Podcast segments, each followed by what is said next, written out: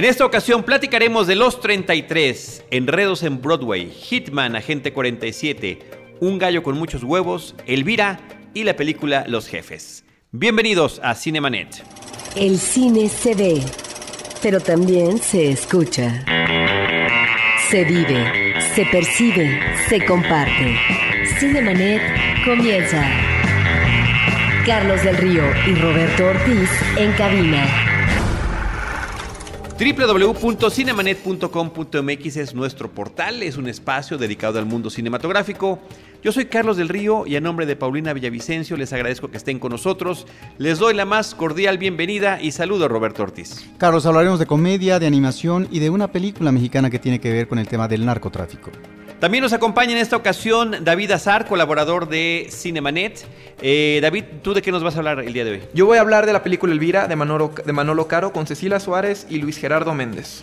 Muy bien, pues arrancamos. Eh, ¿Qué les parece si primero vamos con esto? Películas en cartelera, movie. Roberto, David, eh, estamos muy entusiasmados en Cinemanet con las recomendaciones que hemos estado haciendo de Movie. Han sido películas que consideramos importantes. Movie es una plataforma digital, movie.com, donde ustedes pueden elegir las películas, las 30 películas que tienen durante 30 días. Cada día se va sumando una nueva película y la que cumple 30 días va desapareciendo. Pero algo que nos ha llamado mucho la atención y que en verdad celebramos es que algunas de estas cintas son eh, de directores mexicanos y de directores mexicanos que ya hemos entrevistado en Cinemanet. Luego entonces, Roberto, se cumple este sueño de poder compartir estas entrevistas con el público que vea la película.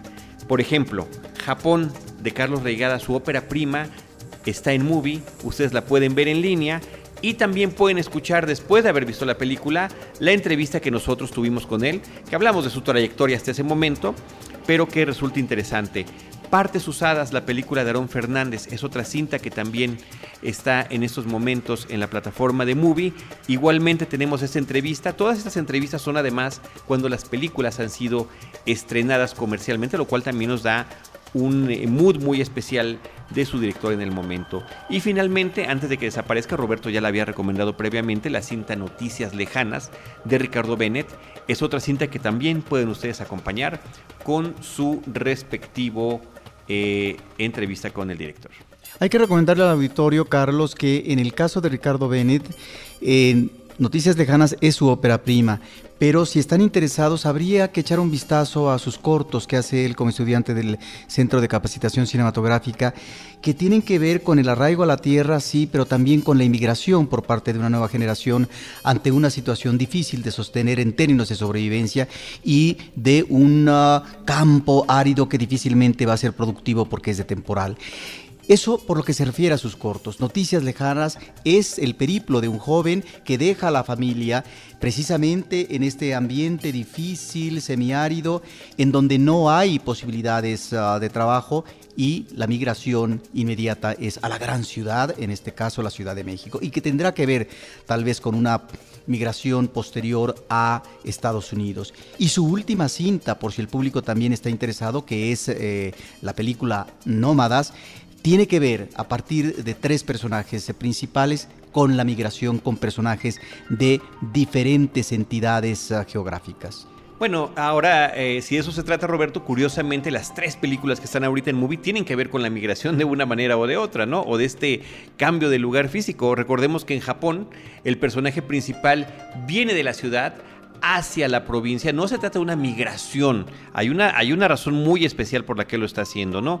En el caso de partes usadas, se trata de unos niños, jóvenes, adolescentes, que se dedican al robo de las cosas que encuentran en los coches o de, autopartes eh, para poder juntar dinero y cumplir el sueño de poder migrar hacia los Estados Unidos. Diferentes películas que abordan situaciones de la realidad nacional y están todas ahí en movie.com, diagonal cinemanet. Si ustedes eh, siguen este link, podrán tener un mes gratis de esta plataforma. Movie. Vámonos ahora, Roberto y David, con la cartelera comercial. Tenemos eh, de estreno en la cartelera la película Los 33, es una producción entre Estados Unidos y Chile, una película que es además dirigida por una mexicana, Patricia Rigen. Ella es la directora que hizo la película Bajo la misma luna, que fue exageradamente eh, exitosa en nuestro país. Y ahora viene con esta historia basada en hechos de la vida real que fueron dramáticos del 2010, cuando un grupo de mineros, los 33 mineros del título de la película, los 33 como han sido llamados desde que todo esto se convirtió en una situación mediática global en nuestro planeta, quedaron atrapados en una mina en el norte de Chile bajo un desierto. Y cómo casi 70 días después pueden ser rescatados. Si bien la historia eh, la hemos conocido por toda esta cobertura eh, amplísima que hubo en su momento y que además ustedes pueden consultar a través de YouTube, por ejemplo, lo que trata de brindar la película como novedad es lo que está sucediendo en la mina desde que estos hombres quedan atrapados y cómo cada uno de ellos juega un papel importante para su eh, sobrevivencia y de las situaciones límite a las que se ven expuestos. En primer lugar, eh, a mí me parece importante decir que la historia real me parece que es infinitamente más poderosa de lo que una recreación, por mejor hecha que esté, nos pueda brindar. La película se nutre de un reparto multinacional, está encabezado por Antonio Banderas, que es de España, pero también hay actores mexicanos, hay actores de Chile, hay actores de Brasil, como Rodrigo Santoro, que tiene un papel eh, importante como uno de los funcionarios de gobierno, el secretario de Minas de Chile, que toma eh, como misión el lograr el rescate de estos hombres. Esta es una película que me parece está cumpliendo de alguna forma la fórmula de el drama de desastre de los 70 cuando veíamos películas de ficción como Infierno en la Torre, como Terremoto, eh, como eh, Aeropuerto. Donde conocemos primero a los personajes en su entorno natural, sabemos algo de sus, de sus vidas en particular y después ya veremos cómo se ven afectados por esta situación.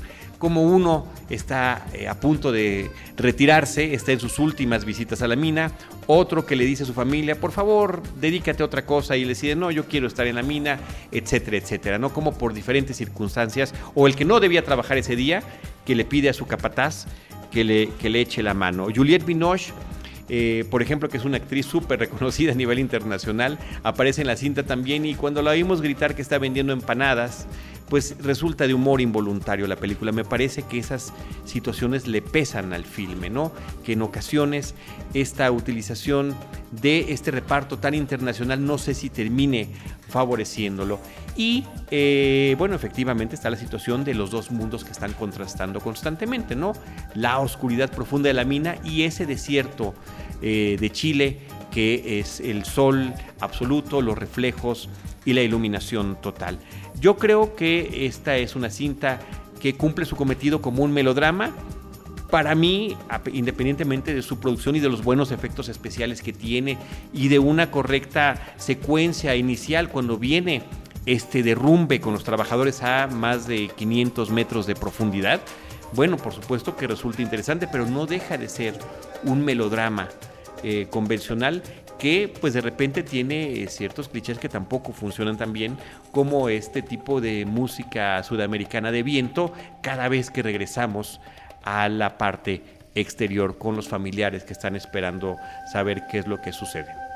Pasamos de los 33 a la película Enredos en Broadway. Roberto, el título original, She's Funny That Way, una película dirigida por Peter Bogdanovich. Llama la atención que Bogdanovich regresa al cine de comedia después de varios años. Y si bien es cierto, es un director irregular, también ha trabajado mucho como actor, mucho más como actor que como director. Él no solamente ha sido un guionista importante, ha sido también un crítico de cine. Y hay que recordar que es un director que pertenece a una generación muy importante que va a renovar el cine como un Martin Scorsese, un Brian De Palma, un George Lucas o un Francis Ford Coppola.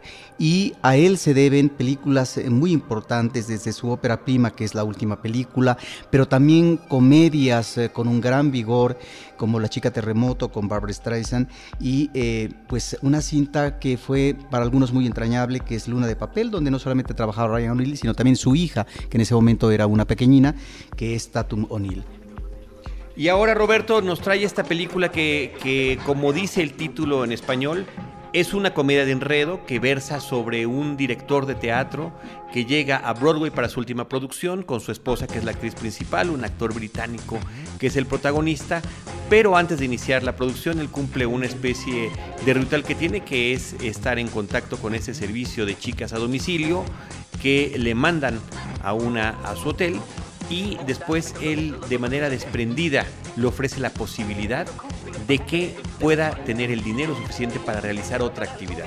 Lo que él no se imagina es que va a hacer el casting para su propia obra de teatro y que será la más, eh, la que mejor lo, lo hace para quedarse con el papel. Aquí llama la atención el manejo de los roles, tanto femenino como masculino.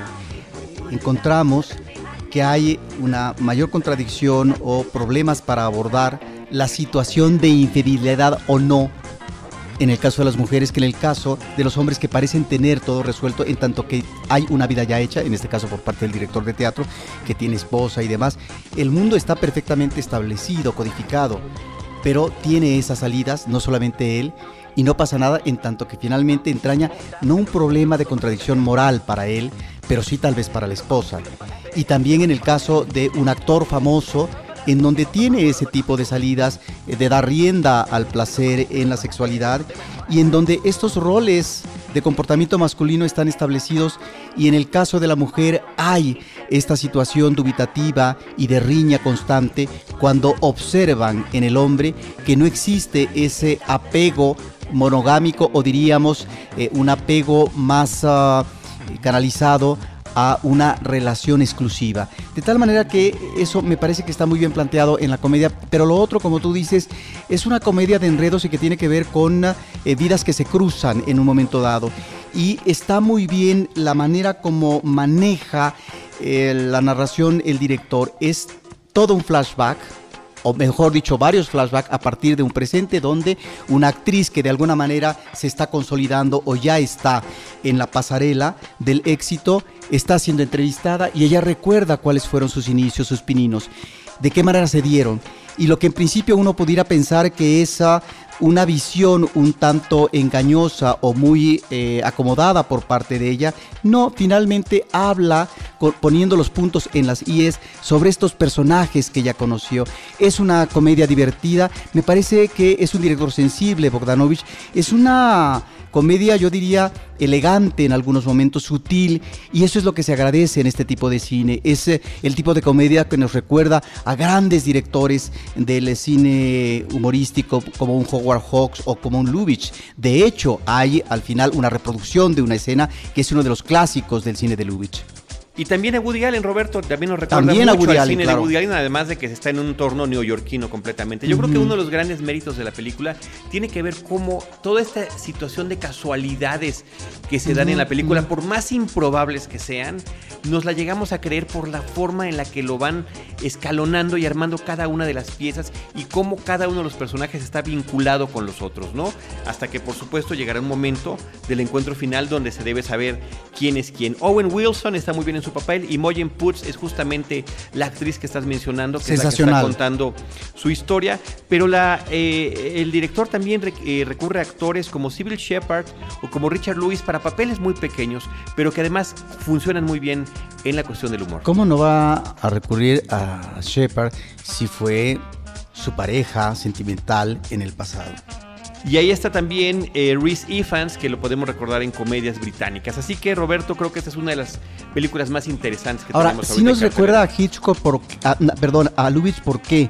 Porque en el cine de Lubitsch encontramos estas comedias donde se abrían, se cerraban las puertas y siempre existía una situación novedosa, diferente o que iba a crear una situación dramática eh, cuando se pasaba de una habitación eh, a otra. Y aquí encontramos ese tipo de juegos que a veces es eh, como si se tratara de una de, estas cuestiones ah, chinas en el sentido de que están en un hotel eh, digamos durante una buena parte de la trama de la película y siempre detrás de cada puerta hay una sorpresa y hay estas, uh, estos cruces de los personajes donde nos van a dar situaciones diferentes, eh, álgidas y que le van a poner sabor y, además uh, como condimento a, a, la situación humorística. Y en ese sentido me parece que es una comedia afortunada y es bienvenido este regreso de Bogdanovich.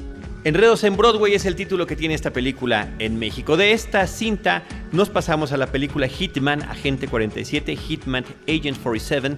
Esta es una película dirigida por Alexander Bach, se trata de su ópera prima. La película también es un reboot, un relanzamiento de la adaptación cinematográfica de un videojuego a la pantalla grande, de estos videojuegos donde eh, pues el objetivo es seguir a este asesino profesional y a toda la gente que va eliminando. En esta ocasión está interpretado el agente 47 por Rupert Friend. Zachary Quinto, este hombre que ha aparecido en varias películas de Star Trek como el señor Spock, es el que se encarga de perseguirlo. Y Hannah Ware es el personaje femenino que está en el centro de toda la historia. Yo diría que en la primera parte de la película, en lo que tiene que ver con la estructura eh, narrativa, se parece demasiado a la primera película de Terminator. Tenemos una mujer que está siendo víctima por diferentes frentes, que hay un hombre que aparentemente la quiere salvar, de otro eh, asesino despiadado e inhumano que la quiere eliminar. Eh, Alexander eh, Bach es un hombre que se ha dedicado a hacer anuncios comerciales, videos musicales. La estética de la película en ese sentido es impecable, al igual que la fotografía, las coreografías de los balazos y, situaciones extrañas, improbables, extraordinarias que tienen que ver con en un entorno de acción y aventura puramente donde la anécdota es verdaderamente mínima, que tiene que ver también con la ciencia ficción porque estamos hablando de personajes que han sido alterados genéticamente. Así que esta película eh, dicen los que juegan el videojuego que tampoco logra, como tampoco lo hizo la previa, acercarse al espíritu de este videojuego en el que está pasado, pero que como divertimento ocasional eh, no es una película que nos ofrezca menos de lo que prometió, pero tampoco más. O sea, se queda exactamente en el término medio de ser una película entretenida de disparos y muchos efectos especiales. ¿Dirías tú, Carlos, que superó la primera entrega de la saga en el cine? Eh, fíjate que hay opiniones encontradas, a mí me gusta más esta. Inclusive con estos hombres que son, eh, sobre todo los dos protagonistas, son desconocidos, Rupert Friend y Hannah Ware, en contraste con la película anterior que tenemos a una de las chicas Bond y a un actor eh, que ha aparecido en muchas otras cintas, ¿no? Sí, porque mencionas que tiene una coreografía excelente y yo recuerdo haber visto la primera película hace ya unos años y también recuerdo que las escenas de acción y balazos, hay una escena en un vagón del metro, si mal no recuerdo, y era muy buena, entonces yo también tengo esta duda. Nunca he jugado el videojuego, pero sí estoy muy familiarizado con él, pero bueno, también en el mundo del cine tenemos estas ideas de que nunca, así como con las novelas, las adaptaciones nunca va a llegar a la esencia del videojuego. Así y aquí es. los gamers tampoco van a estar muy satisfechos. No es algo nuevo, pero pues sin embargo aquí tenemos las películas y como tú dices, divertimiento ocasional. Sí, y fíjate que sobre todo con estos públicos tan, tan duros como son los fans de los cómics o los fans de los videojuegos, son eh, crueles en verdad, inclusive a la hora de que están enfrentando y cruzando estas realidades, porque sobre todo en los juegos contemporáneos el realismo es impresionante. Totalmente de en la acuerdo. cuestión de la, de la animación gráfica, ¿no? Entonces pues es difícil lograr brindarles este gusto. A mí, insisto, al igual que tú, sin conocer el videojuego y sin estar nada familiarizado con él, me pareció entretenida, pero eh, una película completamente predecible y, sin que aporte ninguna novedad. Y me remonta la idea de que justamente hoy salió una fotografía oficial de Michael Fassbender por, protagonizando al personaje principal de la película Assassin's Creed, igual basado en un videojuego y un videojuego muy con mucho prestigio, mucho mucho prestigio en el mundo y pues a ver qué tal le va. Un actor sensacional, uno de los mejores de esa generación y con un juego también una saga de videojuegos también de las mejores de esta generación, entonces me parece curioso que mencionemos esto de Hitman en esta Así es, ya esperaremos. Justamente usaron un par de pósters, ¿no? De Sí, la- un par de pósters oficiales y también la imagen. Muy bien. Eh, vámonos de la película Hitman Agente 47, Roberto, una película mexicana, Un gallo con muchos huevos. Esta es la tercera entrega que tenemos de las películas eh, producidas por Huevo Cartoon, que además es un fenómeno muy interesante. Eh, estos hermanos que empezaron a realizar estas animaciones para internet, que resultaron además muy buen negocio en su momento, porque las animaciones, algunas eran gratuitas, otras se vendían, y lograron crear a través de estos personajes de huevos situaciones hilarantes que sí estaban constantemente coqueteando, sino francamente enamoradas con el albur pero que eran muy entretenidas y a la hora de que logran lanzar su primer largometraje hace algunos años, lograron además lo que ninguna otra película mexicana había logrado, que era regresar, gracias a los ingresos de taquillas, al Estado lo que el Estado había aportado para parte de la producción de la cinta, ¿no? Ahora se trata de la primera película de ellos en tercera dimensión y en animación gráfica por computadora. ¿Y tú sabes cómo le fue en taquilla o le está yendo en taquilla? No tengo el dato, Roberto, pero normalmente a estas películas les ha ido les ha ido extraordinariamente bien y... Sobre todo la primera. Sí, la primera tiene un récord creo que en los primeros 5 o 10 películas mexicanas con mejor ingresos en taquilla. Eh, la primera me gusta, la primera película tiene además un soundtrack extraordinario. La segunda me parece que tiene un problema de ritmo muy fuerte.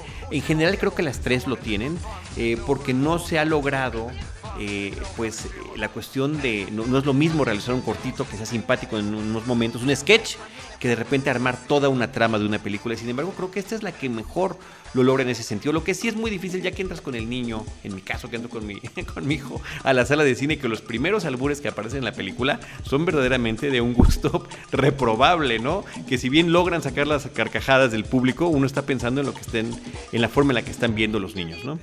Sí, tal vez estemos ante la película de mejor factura, efectivamente, de las tres, Carlos, y esto habla de un logro y de una superación por parte de la producción.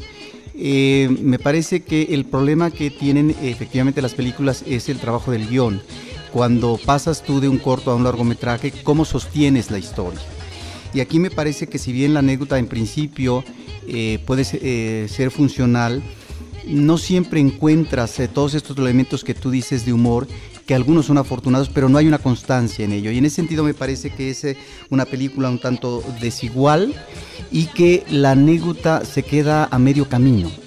Sí, pero tiene que. Ahora, ¿cuál es la anécdota de esta película? El huevito de la primera película, que al final de la segunda película ya es un pollo, ahora es un gallo, y un gallo joven que quiere incursionar a las peleas de gallos, que en lugar de que sean las peleas de gallos convencionales, son como si fueran peleas de box y que, tiene todo un universo del bajo mundo a su alrededor. Por ahí hay una referencia que me parece que no es muy afortunada al padrino, pero regresan varios de los personajes que eh, conocíamos en las películas anteriores.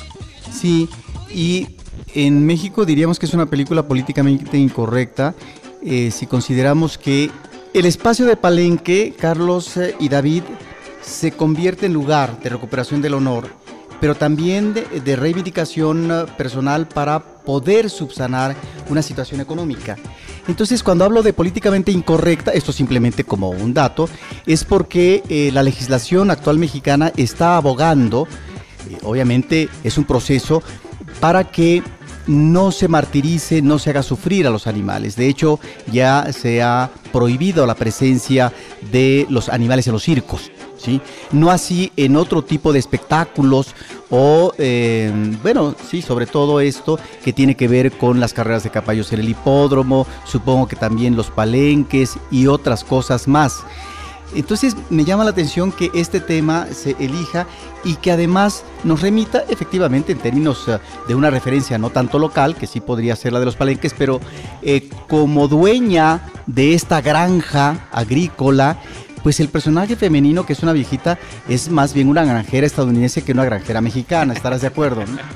Pero independientemente de eso, Roberto, sí, a mí también me quedó ese, ese tema cuando hablaron de las primeras peleas en el palenque, pero en lugar de que sean esas peleas a la muerte con, con la navaja, en, en la ficción animada de la película son peleas de box, donde se están enfrentando eh, los, eh, los gallos y donde no, no, es que uno muera, simplemente se acaba la pelea cuando hay un knockout. También en, en, las peleas de box se mueren a veces los boxeadores. Sí, pero no es, no es a propósito. Roberto, estamos revisando la página de la Canacine y un gallo con muchos huevos terminó en primer lugar de taquilla. Ah, muy bien. más de un millón de asistentes en su primera. Entonces quiere decir que le ha ido muy bien. Superando la franquicia. Así es, como, va como van ellos, ¿no? Que siempre les ha ido muy bien. Y bueno, lo que, sí está, lo que sí encontramos, eh, Carlos y David, es que eh, han mejorado el producto. Claro, y no solo eso, sino partiendo de unos sketches, como Carlos había mencionado, también ya construyeron toda una línea narrativa con secuelas, ¿no? Y, el hecho de que un, uno de los huevos, el protagonista en la primera entrega, se convierte en un pollo en al final de la segunda, y ahorita ya el pollo ya es un gallo, ya tiene esas actividades de pelear en box, que pues nos remonta igual a la cultura mexicana. O sea, yo creo que es muy interesante lo que han hecho con ese universo de Sí, los al final de cuentas no deja de serlo. Y por ejemplo, personajes como el de Confi, que es el, el huevo de confeti, me parece que son hilarantes. Y fíjate que termina funcionando muy bien la inclusión de Omar Chaparro como el, como el huevo de pato.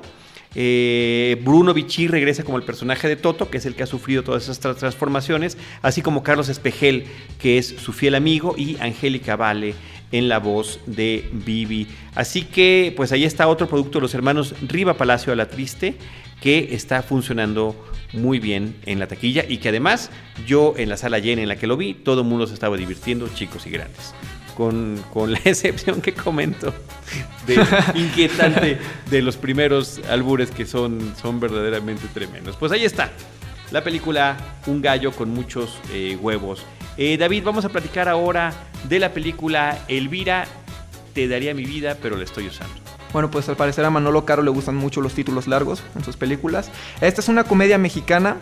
Este, pues, y Man- Manolo Caro está, tuvo un éxito muy grande con su película pasada, que es. Recuérdame el título también No largo. sé si cortarme Me las las venas venas o dejarme las largas. largas.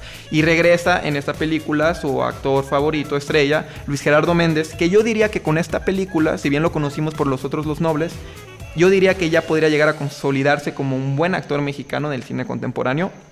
Este, y bueno, y también mencionando que ya hace su debut en la serie de televisión con Club de Cuervos, producido por Alarraqui.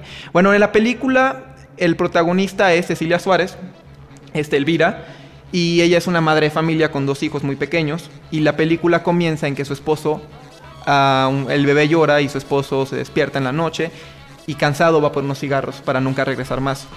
Entonces eso desencadena una serie de, de- de misterios en los que Elvira se ve como detective tratando de resolverlos y termina descubriendo un secreto muy oscuro.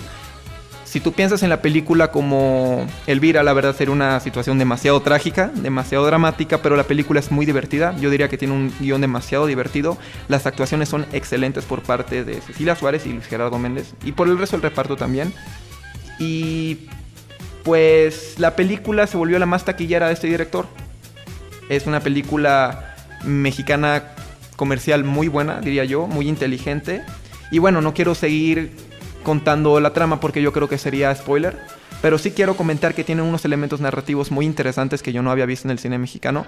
En especial uno con el manejo de los personajes y los actores. Y pues también del montaje, ¿no? Se ve que tiene una calidad muy buena en el montaje, en, en la narrativa del montaje y también de la fotografía. Es una propuesta de, cine mexicano muy buena. Yo la recomendaría a cualquier mexicano. Y qué curioso porque yo he escuchado también opiniones encontradas. No he, no he encontrado un... eh, yo todavía no la he visto, Roberto, pero eh, hay quien o le ha encantado o realmente le parece que es una mala película, pero ninguno que me diga, ¿cómo está? Más o menos no. O sea, como que sí, son estas cintas que polarizan la opinión. Pero son eh, también eh, películas que nos muestran a una nueva generación de actores como eh, este Chico Méndez, como Cecilia Suárez, que están incursionando con un paso firme en la comedia y que están siendo considerados por los ah, directores ah, actualmente y me parece que en ese sentido estamos efectivamente ante nueva generación en el ámbito de la comedia en México. Una comedia con tintes melodramáticos. Tanto dramáticos también, ¿no? Porque tiene unas escenas muy fuertes, yo diría. Y pues yo, la verdad, al, al voltear a ver a los espectadores, sí los vi muy satisfechos con la película. Yo sí la recomiendo mucho, me pareció muy divertida. Muy bien, muchas gracias David. De la película Elvira, te daré mi vida, pero lo estoy usando. Vámonos Roberto a otra con un título más breve. Los jefes. Esta es una película de Chiva Rodríguez y es una cinta que llama la atención porque aborda el tema del narcotráfico. Ya hemos visto algunas películas, inclusive eh, podríamos decir que hay películas mexicanas sobre este tema que pareciera que se realicen o su factura es tal para que pueda tener presencia e impacto en festivales internacionales como eh, la película de Amad Escalante Eli, que nos aborda en el ámbito de la provincia este tema y que nos lleva a una escena muy cruda, que uno se pregunta como espectador si era necesaria o no esa escena de una tortura, ¿sí? Bueno, aquí también vamos a ver eh, escenas, ah, sobre todo una muy tensa que tiene que ver con ah, una tortura, ¿sí? De varios personajes, en este caso de tres. ¿A qué nos remite anecdóticamente esta cinta? Es una obra de ficción a un estudiante rico de una universidad, parece ser que es ah, en, en Monterrey, que eh, se encuentra en el estacionamiento de la universidad a un chico adolescente que es eh, Greñas y que este chico lo lleva ¿no? a comprar tentativamente marihuana con unos narcos, ¿no? En un barrio que pues está alejado de la parte céntrica de la ciudad y ahí es donde comienzan los problemas, porque en este lugar efectivamente existe una, un grupo eh, de narcos que se encargan de la distribución de la droga, pero que arriba está un narco mayor, de tal manera que tiene un planteamiento central la película que es estas eh, eh, situaciones eh, polarizadas entre lo que es el mundo de la opulencia y el mundo de la pobreza. De hecho, la cinta apuesta mucho a una narrativa visual que sea muy atractiva e impactante. Y la escena inicial es ah, muy emblemática de estos dos mundos que se contrastan y que difícilmente van a conciliar, que por un lado es la forma como se levanta de la cama y es atendido, aunque sea a través de la voz en off para el espectador por parte de la madre del niño rico y lo que es una situación diferente, totalmente contrastada con el chico pobre, digámoslo así, que trabaja para sobrevivir pues en un estacionamiento colocando los coches. Y eh, la película también nos remite a este tema central que es el mundo de la droga, sí, pero la complicidad que existe entre eh, el mundo empresarial, político y la narcodelincuencia. no puede existir una entidad si no es con alianza o a través de la relación, porque son intereses afines de este mundo de la política o del mundo empresarial. De tal manera que ahí está un planteamiento central de la cinta. Uno se preguntaría a final de cuentas si efectivamente es una película que pone en evidencia estas situaciones o que hace una apología y ahí es donde, y esto lo vemos eh, muy frecuentemente en las notas de prensa en la televisión, donde siempre el aspecto visual es el que gana para poder abordar como si se tratara de la nota roja en términos de los asesinatos, de la crueldad, etc. Y aquí esto también lo vemos en una escena muy fuerte que tiene que ver con eh, la... Mm, eh, lo, que va a ser un, fustigamiento a tres personajes y tal vez eh, su propia muerte. De tal manera que ahí está, es una película que tiene un manejo, diría yo, esquemático de la situación dramática que está planteando, pero que nos remite a esta violencia que se vive en México, pero que no deja, parece ser, de manejarse de una manera un tanto rutinaria y melodramática. Hay algo que vale la pena recordar, Roberto. Este, esta cinta, el atractivo de esta película no es tanto el contenido, sino que es nada más y nada menos que la incursión cinematográfica del conjunto de rap hip hop mexicano, el Cártel de Santa. Ellos son los creadores detrás de la cinta, ellos produjeron la cinta y tiene una historia muy particular, pues tenían ya mucho tiempo, ellos debutaron en, la industria de la música en el año 2001-2002, si no recuerdo, y este tenían tiempo queriendo hacer una película, sobre todo en narcotráficos, porque igual es el tema que ellos tocan en su música. Y cuando filmaron la película buscando distribución, ellos pensaban simplemente lanzarla en su página web. Fue tanto la demanda que tuvo un contrato con Cinemex.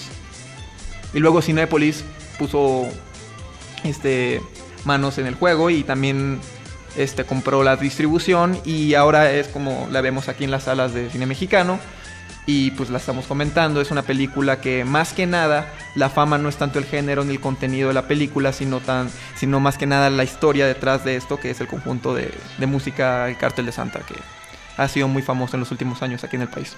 Sí, yo lo que hablaría es del resultado como producto fílmico.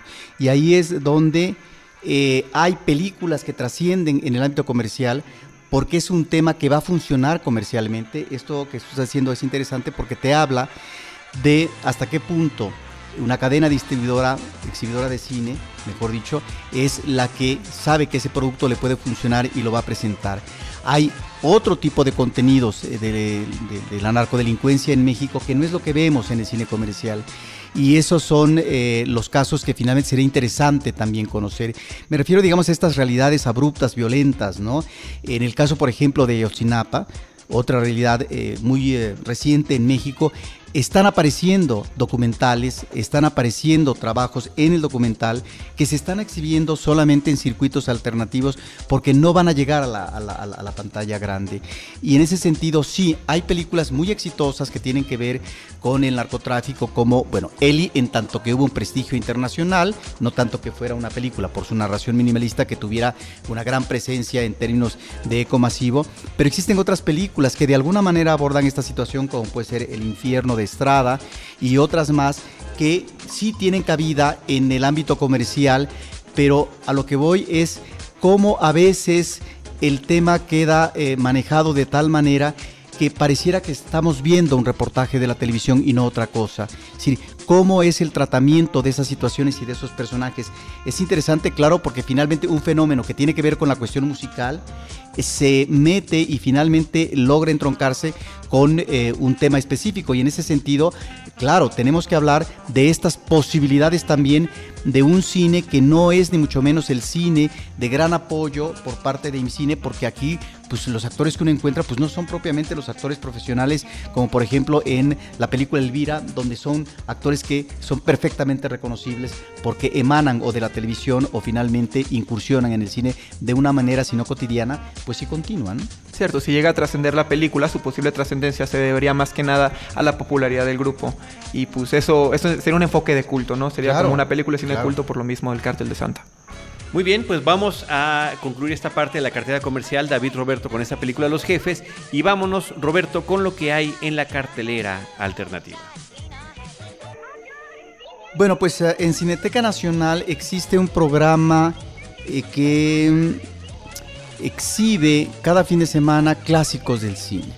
Y en ese sentido yo quisiera mencionar dos películas eh, que próximamente se verán en las pantallas de Cineteca Nacional. Una es If, una película de Reino Unido del 68 de Lindsay Anderson que eh, da la presencia inicial para el cine de Malcolm McDowell que con posterioridad o muy eh, poco tiempo después lo vamos a ver como el actor central de Naranja Mecánica de Stanley Kubrick. Es una película que gana la Palma de Oro en el Festival de Cannes y que además eh, remite a un tema que estuvo muy bien trabajado y que ciertas películas le abordan de una manera compleja y que me parece es muy interesante. Es la rebelión estudiantil, en este caso de una escuela inglesa y que los estudiantes se manifiestan en contra del autoritarismo que se rige en esa escuela. Y hay clásicos en el cine sobre em, este tipo de situaciones y ahí está, por lo tanto, If, una película muy importante para su época. Es además una cinta de los, del 68, es decir, que está abordando una situación generacional. Pero existen también, por supuesto, otros uh, eh, clásicos eh, como aquella película del 33 de Jan Vigócero en conducta, que en este caso era la rebelión de unos ah, eh, niños. De tal manera que esta película, em, que se realizó con un gran impacto en su momento, va a estar presente en los clásicos del cine. Y luego mencionaría un western de John Ford con Natalie Wood y, y John Wayne que se tituló Más corazón que odio, una película del 56. John Ford es el gran director del western clásico, es un director que hizo muchos western, hizo también otro tipo de películas, incursionando en otros géneros, y es una película que se desarrolla a mediados del siglo XIX, después de la guerra de secesión, cuando un hombre regresa derrotado de la guerra y que eh, tiene además en su regreso una sorpresa que una sobrina ha desaparecido del mapa y entonces él tiene, es un gran periplo, una gran incursión por parte de la búsqueda, del rescate de esta chica que es interpretada por Natalie Wood, es una película en colores eh, que está, ha sido secuestrada por los comanches, de tal manera que ese es una de las cintas clásicas eh, en donde encontramos a un director que como nadie en el género del western abordó la creación de una nación como la estadounidense. Yo apoyo esta noción de clásicos en pantalla. Este programa en la Cineteca, yo ya tenía la oportunidad de ver un par de cintas. Y sí me parece muy interesante, sobre todo porque estas películas muy difícilmente las vuelves a ver en una pantalla grande. Si mal no recuerdo, creo que la del fin de semana, este que viene, es Psycho, de Alfred Hitchcock. Entonces sí valdría mucho la pena ir a verla. Muy bien, eh, David, eh, vámonos ahora con lo que tú viste en este Festival Macabro, que es una de las dos cintas mexicanas que participan en competencia. Claro que sí, Carlos. Esta cinta es Perdidos, de Diego Cohen, presentada en el marco del, del Festival Macabro de este año. Este, bien, tú lo dijiste, es una de las dos cintas mexicanas que compite en la selección oficial de largometrajes en la edición de este festival de este año. Y pues Diego es un director muy joven y muy motivado. Tuve el gusto de conocerlo. Él estuvo presente en la, en la proyección de la película. Al final se le pudo hacer un par de preguntas. Pues sin embargo tuvo que ser fuera de la sala porque tuvimos que evacuarla para la siguiente función. Pero pues sí, te digo, es un director muy, muy motivado. Incluso ya está trabajando en la secuela de esta película. Este, me parece una propuesta muy fresca, interesante para el cine mexicano y sobre todo para el cine mexicano de género, el género de terror. Pues es del subgénero found footage o cámara en mano o no sé qué otro nombre le podemos dar en español, que son este, este, este subgénero que nace y tiene auge también con la película La Bruja de Blair, este tipo de subgénero en el que casi documental, como de filmaciones reales en las que un personaje común y corriente como nosotros puede filmar cosas paranormales o, asesinatos y cosas macabras. Diego Cohen lo lleva de una manera muy interesante y bien ejecutada. La cinta trata de cuatro estudiantes de cine, de hecho, de una universidad de cine aquí en la Ciudad de México. Uno de ellos está, es el director, es la tesis que está haciendo este cuate. Y los cuatro se lanzan a unos baños en la Ciudad de México, en el centro de, histórico de la Ciudad de México, que aparentemente está embrujada. Hay unos mitos allá acerca de, un exorcismo que se llevó a cabo y pues ellos se lanzan con el afán de filmar un documental acerca de estos mitos, ¿no? Que es la tesis del, del, protagonista y pues con cámara en mano empiezan a desenvolverse en la oscuridad de estos lugares y la película, bueno, yo soy un fan de este subgénero, siento que lo han explotado un poco de más en, el cine norteamericano, pero es interesante ver que aquí en México se está llevando a cabo. Mencionó, Diego tanto en, en, al final de la proyección en la película como en, en la conferencia de prensa del festival, que es la tercera o cuarta película de este subgénero que se lleva a cabo en México. Entonces es una propuesta muy interesante y fresca, repito, para el género. Y bueno, yo se la recomiendo ampliamente. Creo que su estreno comercial va para el próximo año y actualmente él está trabajando en la secuela, entonces ya la veremos. Eh, o sea que tiene mucha confianza en su producto, porque fíjate, pensar en la secuela antes de que la película se exhiba comercialmente. Exactamente, y también me parece muy curioso que su película anterior, Luna de Miel, actualmente también está compitiendo en algunos festivales, sigue circulando en el circuito de festivales, entonces no solo eso, sino que tiene la película anterior, acaba de estrenar la nueva y ya está pensando en la secuela, me parece muy arriesgado, pero también muy, muy motivado. Muy bien, pues eh, muchísimas gracias David, Roberto. Con esto concluimos el episodio del día de hoy. Yo quiero recordarle a todos los amigos que nos escuchan eh, cuáles son nuestras redes sociales y agradecerles que continúen con nosotros. Arroba Cinemanet en Twitter, facebook.com diagonal Cinemanet, Cinemanet 1 en YouTube y también Cinemanet 1 en Instagram. Por supuesto, en iTunes también pueden escuchar o descargar este podcast y en nuestro portal www.cinemanet.com.mx. En cualquiera de estos espacios, Roberto Ortiz, Paulina Villavicencio, David Azar o Carlos del Río, los estaremos esperando con cine, cine y más cine.